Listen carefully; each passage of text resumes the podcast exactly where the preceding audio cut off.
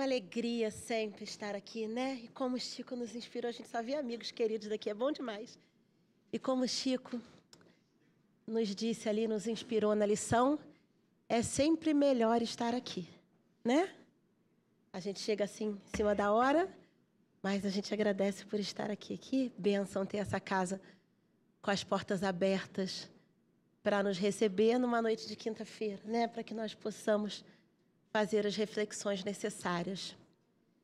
E na noite de hoje, as reflexões que são trazidas para nós são as reflexões de Jesus no Evangelho. Então, é dia de trabalharmos parábola, é dia de trabalharmos aquele tipo de ensinamento em relação ao qual Jesus se preocupou que todos nós pudéssemos absorver. Que qualquer espírito tivesse pronto para absorver de acordo com a sua possibilidade. Então, Jesus, como grande pedagogo que é, quando esteve aqui encarnado, se preocupou em deixar para nós algum tipo de ensinamento que pudesse sempre nos levar à reflexão.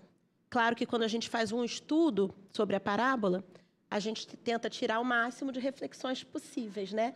Mas claro que a gente não vai conseguir de uma vez aplicar todas as reflexões da parábola. Mas a gente vai absorvendo, vai entendendo e vai escolhendo cada um individualmente qual dos ensinamentos aqui nós vamos já colocar em prática agora, porque só serve para isso, tá? Se for para não colocar em prática, Pode levantar aí. Não levanta, não, hein, gente? Quem estiver em casa, não levanta, não. Não desliga, não. Mas por quê? Porque não é para a gente ouvir, não é verdade? Talvez alguns de nós estivéssemos lá há dois mil anos quando Jesus contou tudo isso. E será que de lá para cá a gente avançou? Será que a gente cumpriu? Será que se Jesus viesse aqui agora conversar com a gente, e perguntar como é que está a nossa prática de alguma parábola. Será que a gente está conseguindo colocar em prática? Jesus não é cobrador, ele não vai fazer isso. Mas é importante que a gente tenha essa consciência desperta para que a gente possa entender que a gente tem sempre que fazer escolha. Na verdade, a gente está aqui encarnado para isso, para aprendermos a fazer melhores escolhas. Então, vamos escolher, cada um na sua condição, qual o ensinamento da noite de hoje que cada um vai escolher colocar em prática. E colocar em prática, claro, não é de uma hora para outra necessariamente, mas vai começar a estar desperto para aquilo e se movimentar nesse sentido, para que a gente possa absorver a pedagogia de Jesus. E o estudo de hoje fala diretamente sobre isso, sobre exatamente nós começarmos e colocarmos em prática. É a parábola da semente também chamada de parábola do crescimento da semente. E aí eu pergunto, quem estiver em casa responde mentalmente.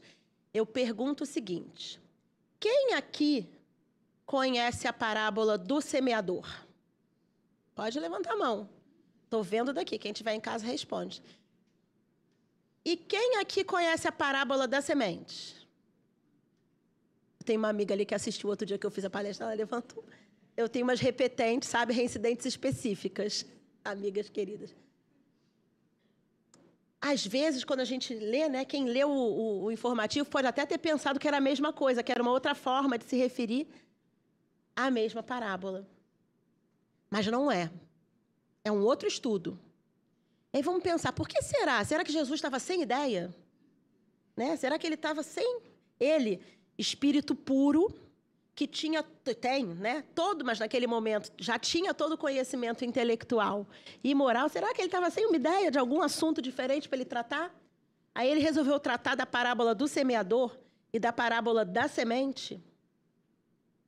É que Jesus, nessa pedagogia dele, ele é tão cuidadoso com a gente, tão imensamente cuidadoso, que ele se preocupa exatamente com a nossa dificuldade de quê? De colocar em prática ele se preocupa com a dificuldade que a gente possa absorver. Então, nesse caso especificamente, ele trouxe para a gente um ensinamento muito parecido com o outro, mas que são colocados a partir de pontos de vista diferentes. Porque se eu de repente não tiver conseguido entender sobre o que diz a parábola do semeador, sobre os diversos solos, pensando no coração, no coração humano, como o solo de cada um, pode ser que eu consiga colocar em prática, olhando para isso sob a perspectiva da semente. Então, isso mostra o cuidado de Jesus com o nosso entendimento. E aí a parábola diz assim, eu vou ler primeiro, ela é bem curtinha. Essa parábola, ela está no Evangelho de Marcos só, tá? No capítulo 4. E talvez por isso ela não seja tão famosa, porque o Evangelho de Marcos não é assim o evangelho que a gente mais ouve falar. A gente está acostumado mais com os evangelhos sinóticos, que repetem, né? E, e dentre cada evangelho, a gente tem comumente mais o estudo do Evangelho de Mateus, né? E, e, e separado de João, que tem conteúdos bem diferentes. Mas essa daqui está só no, no Evangelho de Marcos. Então diz assim: Dizia-lhes: O reino de Deus é assim como um homem que lança a semente sobre a terra. Durma e se levante noite e dia, e a semente germine e se alongue, não sabendo ele como. A terra, de forma autônoma, frutifica primeiro o ramo, depois a espiga, depois o grão cheio na espiga. E quando o fruto der, imediatamente envia a foice, porque chegou a ceifa. E acabou aí. E aí vamos lembrar, lá na parábola do semeador, tem a explicação de cada pedacinho, não é? De cada solo daquele. Aqui, Jesus deixou aberto para nós a possibilidade de que nós tentássemos entender qual é o fenômeno que está acontecendo para que nós interpretássemos da nossa maneira. Porque nós só vamos conseguir cumprir da nossa maneira. A gente só vai conseguir fazer o que a gente é capaz de fazer, não é? Se a gente tiver que chegar num certo lugar, tem gente com pressa, tem gente que vai conseguir correr, tem gente que vai andar bem devagar, tem gente que vai depender do auxílio do outro para chegar. Cada um vai fazer o percurso à sua maneira, de acordo com a sua individualidade. E é o que acontece com a gente aqui nessa parábola também. Então, ele está contando, olha só, que o reino de Deus é de uma certa maneira. Vamos pensar, o que, que são as parábolas que falam do reino de Deus? Por que, que elas nos interessam? A gente tem algumas parábolas no Evangelho que falam do reino de Deus. O que, que é esse reino de Deus? O que, que é um reino? Um reino para nós, aqui encarnados, está ligado a alguma coisa material, né? Tem um castelo, não é assim? Aí tem um rei, aí tem toda uma corte, aí tem uma série de ações típicas de reino, tem baile, tem isso, tem aquilo. Mas esse reino é reino de Deus. Reino de Deus não tem castelo. Aí a gente pode ficar imaginando assim: ah, se tem um reino de Deus, então Jesus deve ser um príncipe lá no reino de Deus. Será que Jesus quis ostentar algum título nobre? Não. Esse reino de Deus, ele não é um reino onde certos espíritos são destacados para estarem numa condição melhor em detrimento de outros. Porque esse reino de Deus, ele é um reino completamente interior. Esse reino de Deus é algum lugar, é algum estado que todos nós vamos encontrar dentro de nós. E percebam, se todos nós vamos encontrar dentro de nós, é porque ele já está aqui. Ele já está colocado dentro de nós. Só que ele foi colocado dentro de nós em potencial, em perspectiva, a depender da nossa caminhada evolutiva. Então, todos nós somos o quê? Somos espíritos, não é verdade? Que aqui, esses aqui que eu estou vendo, somos espíritos o quê? Encarnados. Como espíritos que somos, quando fomos criados como espíritos, fomos criados como? De que maneira? Em que condição? simples e ignorantes, não é assim? O que significa que nós não tínhamos ainda nenhuma aquisição intelectual nem moral. Porque não tínhamos ainda vivenciado a experiência de sermos espíritos. Então, nada mais justo do que nós termos sido criados sem receber nada. Sem receber nada, desculpa. Sem receber aquisição intelectual nem aquisição moral. Mas ao contrário disso, porque Deus é amoroso e misericordioso e criou cada um de nós para a felicidade. Vocês pensaram nisso hoje, de manhã, quando acordaram e se olharam no espelho? Pensaram assim: eu fui criado para a felicidade. Fui criado por Deus para a felicidade. Nenhum de nós é um erro, é um acaso. Cada um de nós fomos criados intencionalmente por Deus e com o objetivo maior de sermos felizes. Então, como o objetivo maior era esse, Deus não ia nos criar simples e ignorantes, ia nos deixar absolutamente abandonados. Então, como é que nós somos criados? No momento em que nos tornamos espíritos, no mesmo momento, então, em que ganhamos a consciência, que é o que nos diferencia do restante dos seres da natureza, e aí vamos pensar em seres vivos, por quê? Especificamente no reino animal, porque nós temos razão. Nós somos os seres inteligentes da criação. Então, no momento em que fomos criados, em que recebemos a consciência, foram depositadas em nós as leis divinas. Todas as leis divinas. Elas estão depositadas em nós desde esse momento. Mas elas só vão poder ser acessadas por nós à medida em que nós formos o quê? fazendo essa caminhada de aquisição intelectual e principalmente moral. É aí que nós vamos acessar essas leis divinas que estão em nós. Então, o reino de Deus, ele é um estado de plenitude daquele espírito que já conseguiu acessar as leis divinas que estão gravadas na sua consciência. E como ele já. E aí vamos pensar, ele não conseguiu acessar só para saber. Porque se fosse para saber, nós líamos as leis divinas no livro dos Espíritos. E aí pronto. Acessei e soube, não é? No outro dia eu dei um exemplo disso num estudo lá na Barra. Vou dar um exemplo para vocês. Já compraram um eletrônico? Já, né? Aí o eletrônico vem com aquele, com aquele monte de manual, não vem? Às vezes vem. Outro dia eu comprei um, veio com quatro manuais. Não é? Tá ali, tá tudo ali no manual. E porque tá ali, a gente sabe fazer? Ah, tá, mas eu sou muito interessada e eu fui e li o manual. E porque eu li o manual, eu sei fazer? Não. Eu só vou saber fazer quando eu colocar em prática. Porque às vezes, entre o que está no manual e o que eu vou dar conta com a prática é diferente, não é? Mesmo com o manual na minha frente, às vezes eu não vou lá e falo, gente, esse botão não está aqui. Tem um desenhado no manual, mas aqui parece que não tem esse botão. Por quê? Porque eu sou tão limitada para, no caso eu, eu sou tão limitada para aquelas questões que eu não reconheço nem o botão entre o desenho e o original. E aí fica difícil eu colocar em prática o manual, não é? Então, só no momento em que eu conseguir colocar tudo que está no manual em prática é que eu domino aquela máquina, não é assim?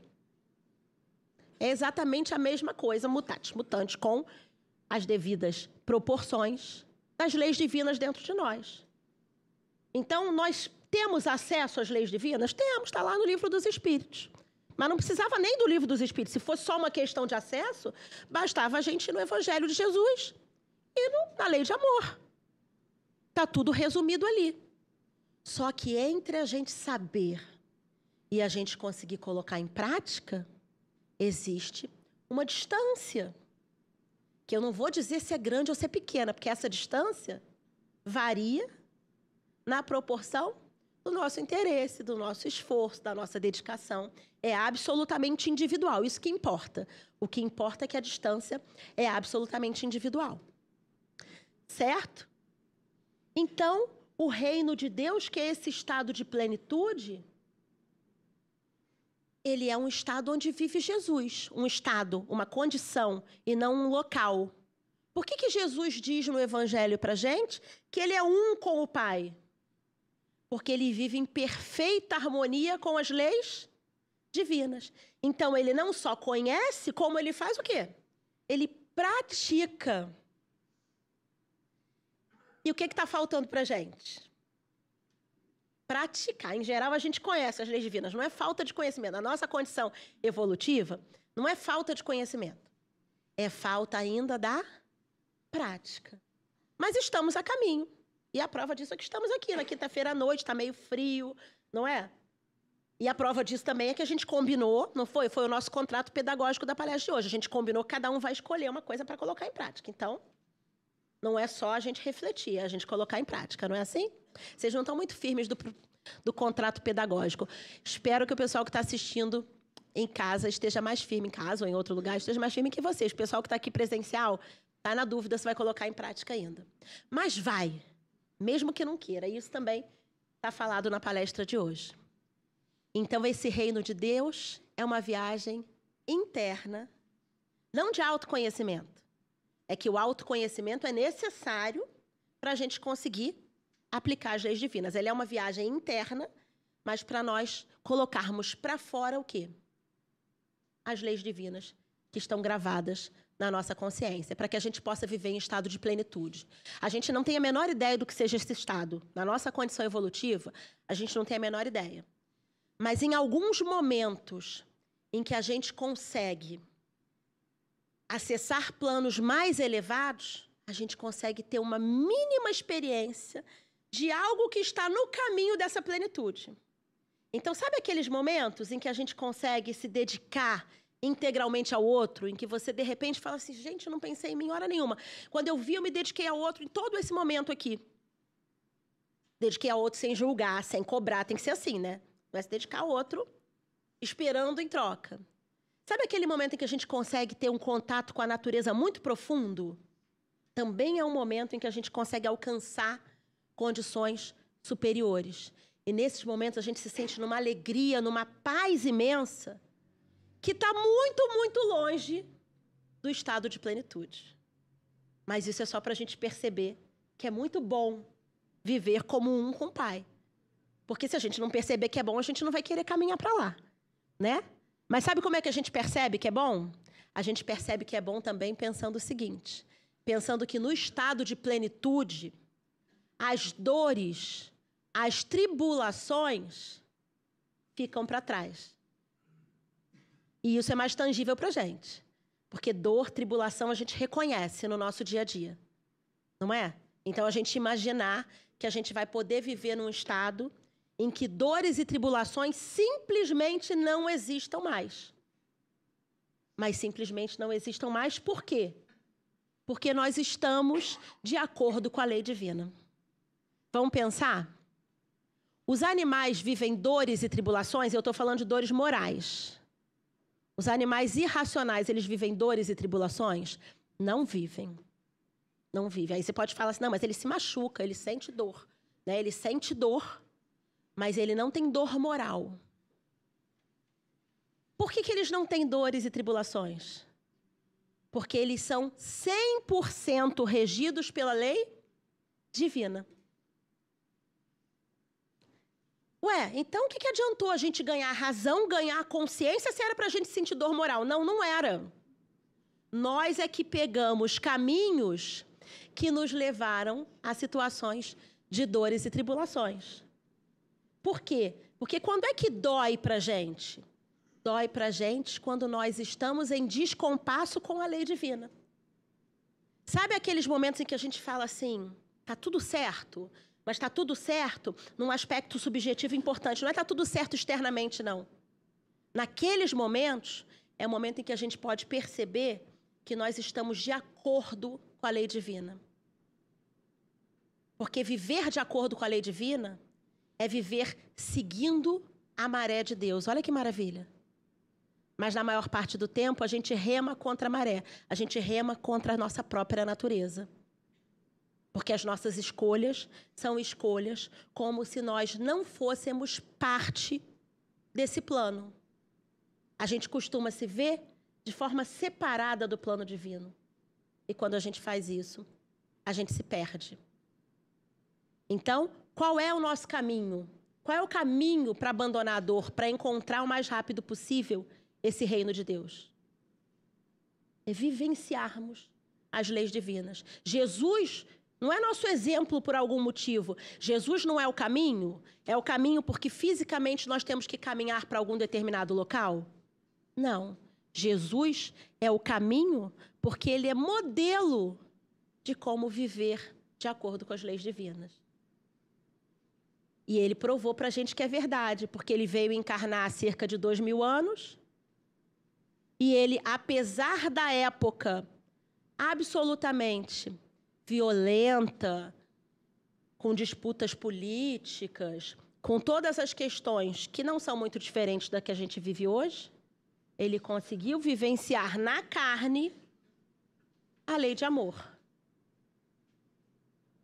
Claro, não somos Jesus. Não vamos fazer como ele agora. Seremos como ele no futuro. Todos nós estamos caminhando para isso. Mas ele vem carinhosamente, amorosamente, nos mostrar essas possibilidades. E aí ele diz que o reino de Deus é como um homem, um homem qualquer. Percebam que Jesus aqui não falou de rei, de senhor. Tem muitas parábolas em que ele fala de rei, em que ele fala de um senhor. E comumente nessas parábolas, esse rei ou senhor está equiparado a ele ou a Deus. Mas aqui não, aqui Jesus falou de um homem. E isso tem uma importância. Então ele falou de uma pessoa comum. Então o reino de Deus é como uma pessoa comum. É como uma pessoa comum que faça o quê? Aí qual é a história que ele vai contar?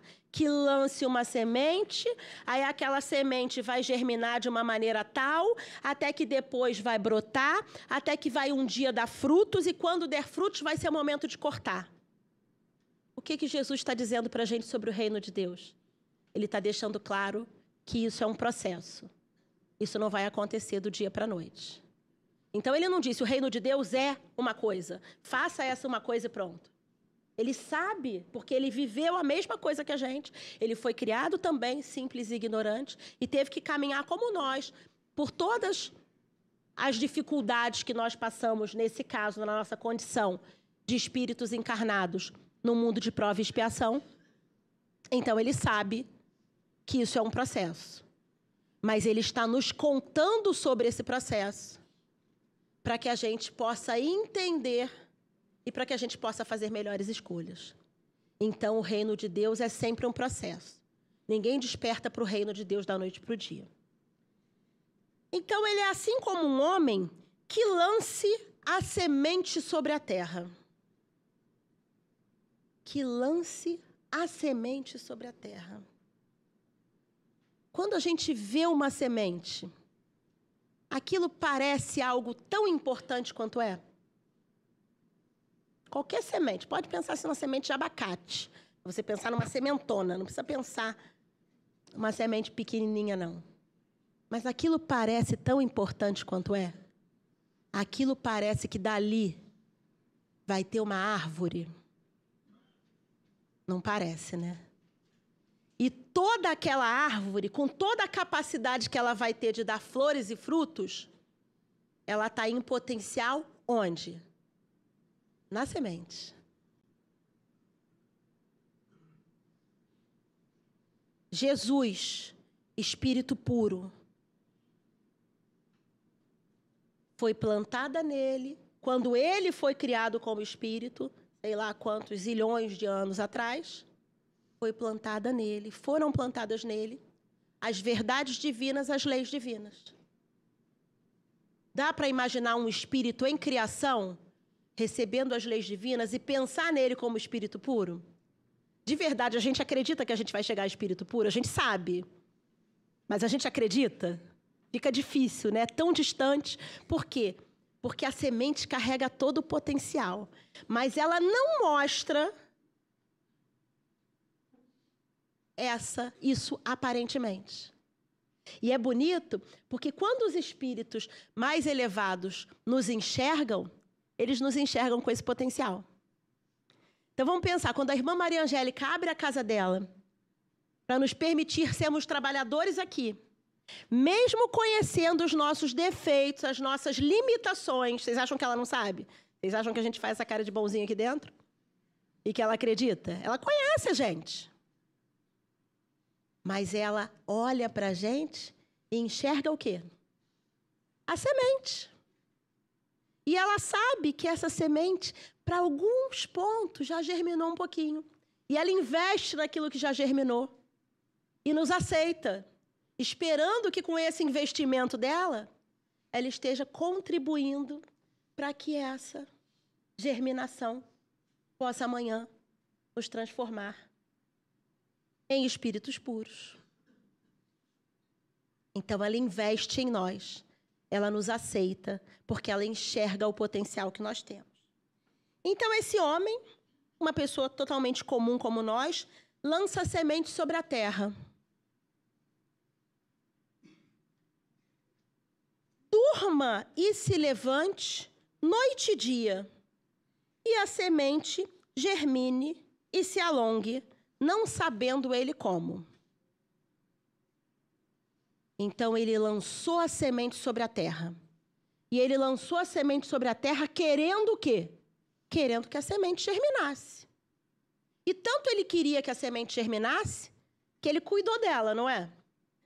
Porque ele podia ter lançado a semente sobre a terra e ter deixado para lá, ter virado as costas para a semente, ter deixado que a natureza se encarregasse. Mas não. Ele se esforçou ele trabalhou, ele cuidou, não é? Como? Ele dorme e se levanta noite e dia. Dorme e se levanta noite e dia. Aí a gente pode pensar assim: tem alguma coisa errada nessa parábola. Porque ninguém dorme e se levanta noite e dia. A gente dorme à noite e a gente levanta de dia. Acho que a tradução está errada. Não é porque no cuidado que ele teve, o cuidado foi um cuidado maior do que o que acontece ordinariamente. Porque a gente sabe lá na parábola do semeador que se a gente de repente joga a semente assim e não cuida, pode ser que os passarinhos comam. O que não é um problema, porque os passarinhos comerem a semente também a semente está servindo ao plano de Deus, não está? Mas ela não está servindo no avanço maior que se esperava, que era ela poder germinar, dar uma árvore que depois daria frutos.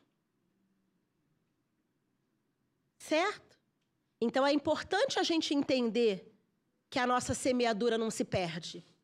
Mas é, esse ensinamento está falando para a gente de uma semeadura que é cuidada. Ele lança as sementes e ele vai cuidar das sementes noite e dia.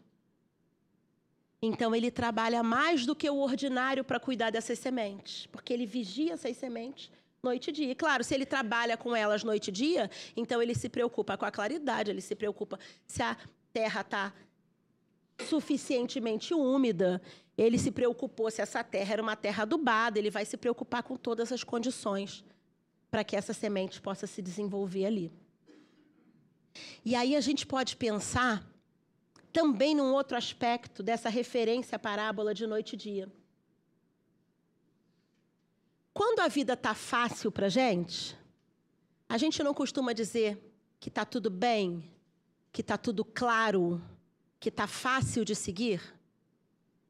E quando a gente está passando por alguma dificuldade, a gente não costuma pensar e às vezes sentir que a gente está vivendo numa escuridão, num período de sombra, num período de dificuldade? Jesus aqui está nos ensinando a trabalharmos, a buscarmos o reino de Deus noite e dia. Esteja a vida clara ou esteja a vida difícil. Às vezes a gente esquece as duas coisas. Quando a vida está fácil, está tudo claro, a gente esquece o reino de Deus, porque já está tudo fácil. E quando está tudo difícil, a gente também esquece um pouco, porque está tão difícil que a gente fala assim: não, eu vou ficar aqui numa posição passiva, esperando passar. Depois que passar essa dificuldade, aí eu volto a me desenvolver. Mas Jesus está nos ensinando que a gente precisa fazer isso noite e dia, não importa qual a condição que a gente esteja. Perceba, ele não diz que não vai ser difícil a escuridão. Ele não diz que a gente não vai cair. Ele diz: levante noite e dia. Ele sabe que a gente vai cair. Ele sabe que na nossa condição evolutiva nós vamos tropeçar e cair, vamos ter dificuldades. É impossível não termos. É ainda da nossa condição. Mas ele nos diz: levanta mesmo assim, sente a dor, sente a dificuldade, aprende com ela e segue. E nesse esforço de nos levantarmos noite e dia, o que, que vai acontecer? Aí ele diz: e a semente germine e se alongue, não sabendo ele como. A semente, então, que estava ali, ela germinou e cresceu. E ele não sabe como. Vamos pensar aqui. Será que ele não sabe como? Ou será que ele não sabe quando? Vamos pensar na semente? Se a gente pesquisar na internet, a gente tem vários vídeos que explicam para a gente como uma semente germina? Sim ou não? Sim. Então, é uma dificuldade para a gente saber o movimento? Não. O movimento é conhecido. Até porque várias sementes já germinaram antes. Não é?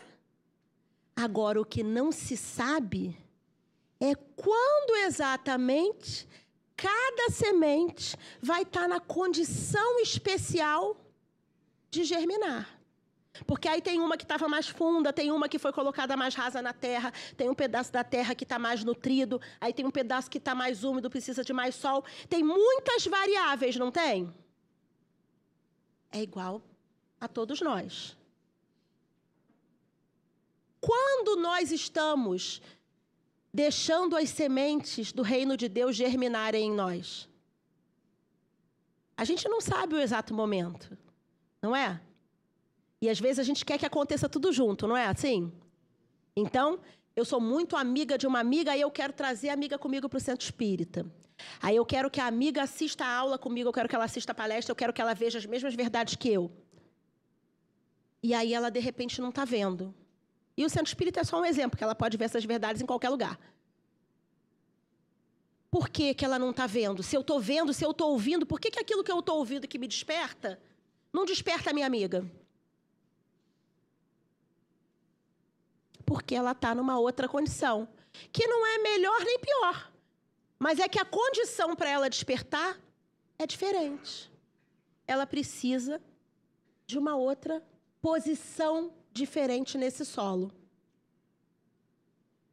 Então, sem se saber quando, o certo é que as sementes que estão plantadas nas, nas, condições necessárias, e a gente sabe que é nas condições necessárias porque esse homem que semeou, ele cuidou, elas vão germinar.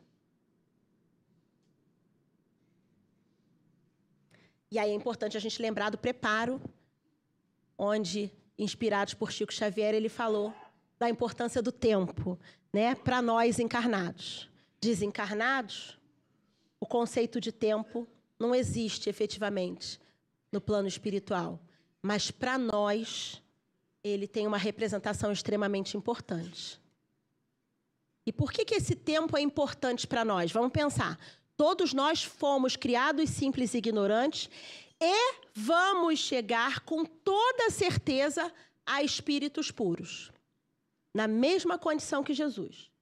Se isso é uma verdade absoluta, que diferença faz o tempo? Alguém perguntou para Jesus há quanto tempo ele é espírito puro, para saber se ele é um espírito puro bom o suficiente? Não perguntamos, não é? A gente não questionou assim, pô, será que não tinha um espírito puro melhor Que Jesus não tem isso. É espírito puro, é espírito puro, não é assim? Então, que diferença faz o tempo que nós levaremos e que é individual? Meu Deus, não é possível que faltem cinco minutos só. Obrigada, amiga. Que diferença faz para nós esse tempo? A diferença que faz é que enquanto a semente está germinando, vamos pensar o que, que acontece com a semente. Ela rompe a casca. Romper a casca é um processo dolorido. Ela tem que fazer um esforço enorme para se levantar. Esse esforço enorme é dolorido. Então, ela quer logo se tornar o quê? Árvore, para ela ficar numa posição de maior conforto. Então, a, a diferença de tempo que faz entre a evolução mais rápida de um e mais lenta do outro é o tempo que aquele mais lento vai ficar sujeito a mais dores e mais tribulações. E aí é uma escolha. A gente pode dizer assim: tudo bem, eu não estou com pressa. Podemos seguir sem pressa?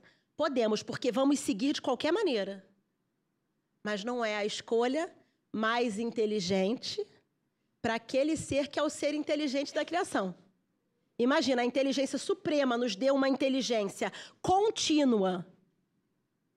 E a gente vai usar dessa inteligência com a limitação quase de um animal, dizendo: não quero ir atrás da felicidade, não estou com pressa para ser feliz. Alguém aqui não está com pressa para ser feliz, gente?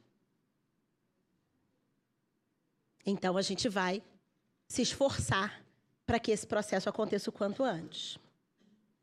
A terra, de forma autônoma, frutifica. Primeiro o ramo, depois a espiga, depois o grão cheio na espiga. Como é que a terra frutifica de forma autônoma? O que isso acontece? É de forma autônoma? A terra está ali cheia de nutrientes e a terra úmida, recebendo sol e está passando aquilo tudo para a semente, para poder frutificar. Isso acontece de forma autônoma? Isso é plano divino, lei da natureza. Tudo é lei da natureza. Nós nascermos, nós morrermos, tudo é lei da natureza. Então não é de forma autônoma. É que quando estamos aceitando que a lei divina nos oriente o caminho, as coisas acontecem sem nem percebermos. E às vezes a gente fala assim: Olha que coisa interessante. Aconteceu isso, depois aconteceu aquilo, e depois aconteceu aquela terceira coisa. E só lá na terceira coisa que eu descobri que estava tudo interligado para o meu bem. E a gente acha que foi uma sorte, que foi um acaso. E a gente não sabe, a gente sabe, mas a gente esquece de perceber que era tudo o quê? A lei divina. Nos orientando e nos guiando os dias, como faz com a semente. Porque nós somos natureza. O problema está quando nós, pelo uso da razão, escolhemos ir contra a nossa natureza, porque a nossa natureza é o quê? Divina. E então, frutifica primeiro o ramo, depois a espiga, depois o grão cheio na espiga. Já viram algum caso em que vai nascer primeiro o grão cheio e depois a espiga? Não. A ordem é essa: é ramo, espiga e grão cheio. Por quê? Porque existe uma ordem natural para que as coisas aconteçam. Daí a gente tira a expressão de que a natureza não dá saltos. As coisas vão acontecer numa ordem natural. Mas o tempo que demora para elas acontecerem depende de quem? Depende de cada um de nós. Então, nós não vamos, de uma hora para outra, virar Chico Xavier. Não vamos. Nós vamos fazer um processo. Mas o tempo está entregue a cada um de nós. E quando o fruto der, porque o fruto vai dar, porque essa árvore vai crescer, ela vai ter flores e dali ela vai dar frutos. E quando esse fruto der, imediatamente envia a foice, porque chegou a ceifa. E a gente pensa assim: que coisa violenta. Demorou tanto para chegar aquele fruto e agora vai lá e ceifa como a foice. Se o fruto ficar preso na árvore, o que, que acontece com ele? Apodrece. O fruto que do nosso, da nossa caminhada evolutiva não saia de nós, fique preso em nós, ele apodrece, ele não serve para exatamente nada. Então Jesus está nos dizendo que à medida em que as leis divinas vão brotando em nós e vão dando frutos, qual é a nossa obrigação? A nossa obrigação é deixar que esses frutos sejam levados e vão alimentar todos aqueles que estejam precisando daquele tipo de fruto. Então, é permitirmos que aquelas, aqueles frutos que nós já damos, porque mesmo nas nossas limitações nós já damos alguns frutos, que eles sejam colhidos por todos que dele precisem. E assim, todos nós, como esse homem comum dessa parábola, encontraremos no tempo certo, cada vez mais rápido, se possível, o reino de Deus em nós. Graças a Deus.